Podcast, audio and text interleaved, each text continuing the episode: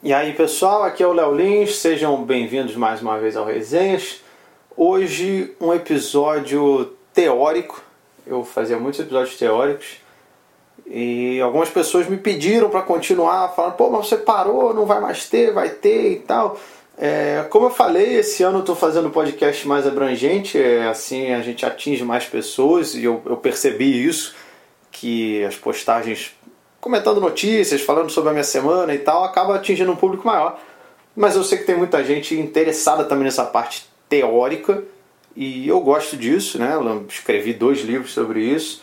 É, estou trabalhando no terceiro livro, que vai sair, segundo meus cálculos, em 2019. Então ainda tem mais um tempinho. Mas vocês já estão sabendo aqui em primeira mão. E tem algumas mensagens que o pessoal deixa. Eu estou aqui com o computador aberto, estou aqui com a xícara de café também. E o Júnior Ramos, o Júnior Ramos pediu, faz um podcast falando sobre solos de stand-up, o que é solo, qual momento na carreira para criar um solo, como montar um bom solo, abraços. A Fefe Sanches, ela falou, no, se você, ela sugeriu, ela pediu, você poderia falar sobre suas influências no stand-up, estilo de comediantes, etc. É, que também entra um pouco nisso. E já tinham, outras pessoas já tinham me pedido um episódio sobre show solo, então esse é o tema de hoje, show solo. Tem muita coisa para falar sobre isso, não vou abordar tudo em, em um episódio. Primeira coisa sobre show solo. O show solo ele não é a sua primeira uma hora de material que você escreveu. Então você começou a fazer stand-up, escreveu 10 minutos, depois mais 10, conseguiu mais 15 tal, tal. Porra, legal, agora eu já tenho 65 minutos, então eu já tenho um show solo. Certo? Errado. Por quê? Por alguns motivos. Primeiro, primeiro deles, parte dessas piadas que você escreveu é, podem perder a força daqui a um tempo, porque pode ser sobre um acontecimento recente, pode ser sobre alguma notícia que acabou de sair ou simplesmente realmente perder a força ao longo de um ano ou dois anos, sei lá, seja qual for o tempo que você levou para criar esses 70 minutos de material. Então já tem esse fator, que algumas das piadas já podem perder força. Segundo fator, num show solo, o todo é maior do que a soma das partes. O que, que eu quero dizer com isso? Você tem lá cinco entradas de 10 minutos. Uma falando sobre a sua infância, uma falando sobre é, tocos de mulheres que você já tomou, outra falando sobre filmes, outra falando, enfim. Você simplesmente colocar esses, essas cinco entradas juntas, ah, essa daqui é boa, essa também, essa também. O show solo, quando você combina tudo isso, tem que ser mais forte do que simplesmente esses pedaços de texto jogados aí. Vou dar um exemplo para ficar mais claro. Às vezes, um texto bom não tem, não combina com aquele show solo. Tá? Quando eu estava montando o Bullying Art, que é o, é o show solo que eu viajo hoje, eu comecei a testar algumas piadas que eu tinha e tal. E eu tinha uma série de piadas assim sobre bichos. Eu tinha umas piadas. Tinha não, tenho, né? Tem umas piadas sobre barata, outras sobre pombo, outras sobre cachorro, sobre gato, sobre urso, sobre tubarão, sobre abelha, sobre inseto. Eu falei, pô, legal, meio que juntei, pô, ficou um site grande, fiz, funcionou. Funcionou. Só que, pô, o show é bullying art. Eu vendo, a minha ideia era não, fazer um show pesado. Então aí a pessoa chega lá e vê piada sobre. um monte de piada sobre animal. Então, então o conceito do show, o show tem que ser outro. Essas piadas funcionam, mas para esse show que eu estou querendo fazer, que no começo tinha algumas piadas pesadas, tem alguns momentos pesados, aí eu tenho um monte de piadas sobre bicho, embora funcione, não combina com esse show. Então o que eu fiz? Tirei tudo isso e aí eu coloquei umas piadas sobre doença, que tem muito mais a ver, porque, porra, a ideia é isso, é um show pesado. Então tem humor de insulto, tem piadas sobre doença, é, tem piadas sobre deficientes, tem piadas. É, é isso. Então, é, essa é a tônica do show. É, é isso que eu quero dizer quando eu falo que o todo é maior que a soma das partes. Então, às vezes, você tem um texto, tem piadas que são boas, mas que ali, naquele show solo, não, não vão dar certo. E aí entra toda essa parte de elaboração do show solo. Como eu falei, então tem duas coisas. Uma, a primeira uma hora de material que você escrever não vai ser o seu primeiro show solo, porque algumas piadas podem vender força. Segundo, que nem todas essas piadas juntas vão ornar, vão estar em harmonia para você fazer o show solo, certo? O, o show solo ele tem que ter unidade. Essa unidade, quanto maior, melhor. E isso tem que estar tá no texto e tem que estar tá fora do texto. Isso tem que estar tá em todo o trabalho. Vou dar um exemplo também. Quando eu fiz primeiro show solo que eu fiz, primeiro, ele chamava Surreal. Surreal. E aí eu sempre gostei de quadrinho, eu queria um cartaz relacionado a isso. E o cartaz era separado meio em quadrinhos com alguns desenhos referentes a piadas do show. O, o designer gráfico que eu, que eu contratei na época para fazer isso, ele é bom, mas não é um cara que desenha para Marvel Comics. E ficou um desenho legal, mais simples, ok?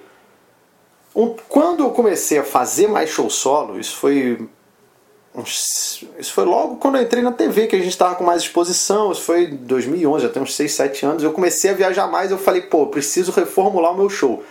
E aí eu troquei algumas piadas, mudei o cartaz, mudei o nome. Aí virou Piadas Secretas.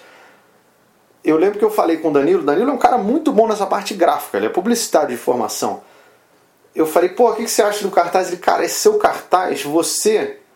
As suas piadas são muito bem construídas, o seu texto é muito bem trabalhado e esse cartaz não passa isso. Você precisa. Pode ser a referência de quadrinho, mas tem que estar um negócio mais bem feito, mais bem trabalhado, que aí tem mais a ver com você. Como eu já estava na TV, eu decidi ir atrás. Eu, falo TV porque me aproximou, sabe? Coisas que para mim, quando eu comecei a fazer stand-up eram inimagináveis, do tipo, ah, vou pegar um cara que desenha pra Marvel para fazer o meu cartaz. Pô, isso era inimaginável na minha cabeça. Quando eu falei que a TV me ajudou porque você vai conhecendo uns caras que, porra, o Anderson Silva foi no programa, não sei quem sabe, você vai vendo uns caras que falam, caramba, e uns e outros. Portioli foi lá no programa uma vez e falou, pô, gosto muito do seu trabalho. Eu falei, caramba, cara. Sabe, e, eu não sei se eu sempre me achava que era menos, e falei, ah, é, todo mundo vai achar que eu sou porcaria, ninguém vai me conhecer. A TV ajudou um pouco e aí eu mandei uma mensagem pro Mike Deodato, que é um brasileiro, desejo da Marvel. Falei, pô, tudo bom, eu sou comediante, etc. Tal. Queria que você fizesse o cartaz do meu show. E deu certo. Ele, pô, não, eu te conheço, legal, só preciso ver se com a Marvel se não tem problema por contrato e tal, não sei o quê. E o cara desenhou. E aí ficou muito mais a ver. Ficou muito mais a ver. E aí, a Piadas Secretas. Eu queria um título relacionado a quadrinhos. Pesquisei vários, vários, vários. E secretas é um que tem muito, tem guerras secretas. Tem, tem um monte de coisa secretas aí. E, e aí, por isso, piadas secretas. E para mim, o subtexto também é que são as piadas que eu escrevi. Boa parte das piadas ali eu criei, às vezes fazendo show em bar para 30 pessoas, sabe? É, são as primeiras piadas assim que a gente vai reunir. Não digo primeiras, primeiras porque as minhas primeiras mesmo eu acabei até descartando. Eu demorei a gravar o show solo. Tinha um show que eu acabei mudando, viro boa parte das piadas eu abandonei, fiz outros, enfim. E aí eu fiz esse show Piadas Secretas que para mim tem a ver com isso, são as piadas que eu fiz, entre aspas, digamos, no anonimato, né? O cartaz está muito bem trabalhado, pô, estilo Marvel, é... a minha própria, a própria roupa que eu uso no, no show é tem uma pegada meio de quadro, um casaco vermelho, uma blusa azul. É... Eu lembro que quando eu, quando eu gravei o DVD, eu fiz uma abertura, o, o Anderson, que é editor do The Noite, ajudou a dirigir essa parte e você tem uma paleta de cores assim para ele. Ah, quando a gente gravar o Code Open, tem uma hora que está de. O Code Open é abertura, o vídeo de abertura antes do show. Você tá tipo de pijama na sua casa, era bom você usar uma cor vermelha ou laranja por causa das cores do, do ambiente em volta. Então é todo um trabalho que às vezes passa batido. Se eu tivesse gravado um DVD cinco anos atrás, eu não teria tido essa atenção. É, por isso que eu não me arrependo de ter demorado porque eu consegui fazer um primeiro DVD muito acima do que eu teria feito gravado sete anos atrás. Ia ficar uma gravação muito mais pobre, um vídeo muito mais pobre, etc. Então, essa é outra dica. Às vezes não, não, não corre. Eu vejo vários comediantes que às vezes, ah, eu vou gravar um DVD. O cara começa, já tem dois DVD gravando, vai, eu vou gravar mais um. Cara, é um DVD, cara. É um DVD. Tipo assim, você pega comediante lá fora, você, sei lá, se ao longo da sua vida você gravar cinco, é muito. Cinco DVDs. Porra, um já é 20%, cara. Então, não é, a gente não está falando em gravar um por mês. Você vai gravar na carreira é, 180 DVDs. Não. Você vai gravar cinco. Tem gente que nem eu. O Seinfeld tem dois. O Jerry Seinfeld tem dois. Então, porra, dá uma atenção para isso, cara. Sabe? É, então, se você está começando, não se preocupa. Você está começando a fazer stand-up. Pô, marca, você tem que fazer bastante o seu show solo. A partir do momento que você começar a fazer muito ele, você vai mexer. Com certeza. Eu lembro quando eu entrei em cartaz com piadas secretas, até eu gravar, eu mexi em todas as piadas. Todas. Seja um detalhe no setup, ou no punch, ou tirar, ou trocar. Eu mexi em todas as piadas. É, começou a chover muito agora, possivelmente está vazando. Cara, tá chovendo muito. Eu vou continuar a gravação e vai com chuva mesmo. Então, não se apresse. Escreva suas piadas. A partir do momento que você tiver, sei lá, duas horas de piada escrita, aí você fala, bom, agora dá para eu tentar reunir num show solo. Faz seu show solo, pratica, treina, faz ele muitas vezes. Aí você vai identificar também você. Não se preocupa com o nome. Às vezes o primeiro nome que você der, depois você troca. Tá? É, isso é importante. Vou dar mais um exemplo. Marcelo Marrom. Ele começou a fazer um show no Comedians, isso ele me disse. E o nome do show era Confissões de um Quarentão. E aí ele falou, pô, eu, eu tinha feito há pouco tempo, fazia, gravava os quadros no Altas Horas com o Serginho, então eu pegava um público também mais jovem, que sumiu desse show. Nenhum foi. Porque olha o nome do show, Confissões de um Quarentão.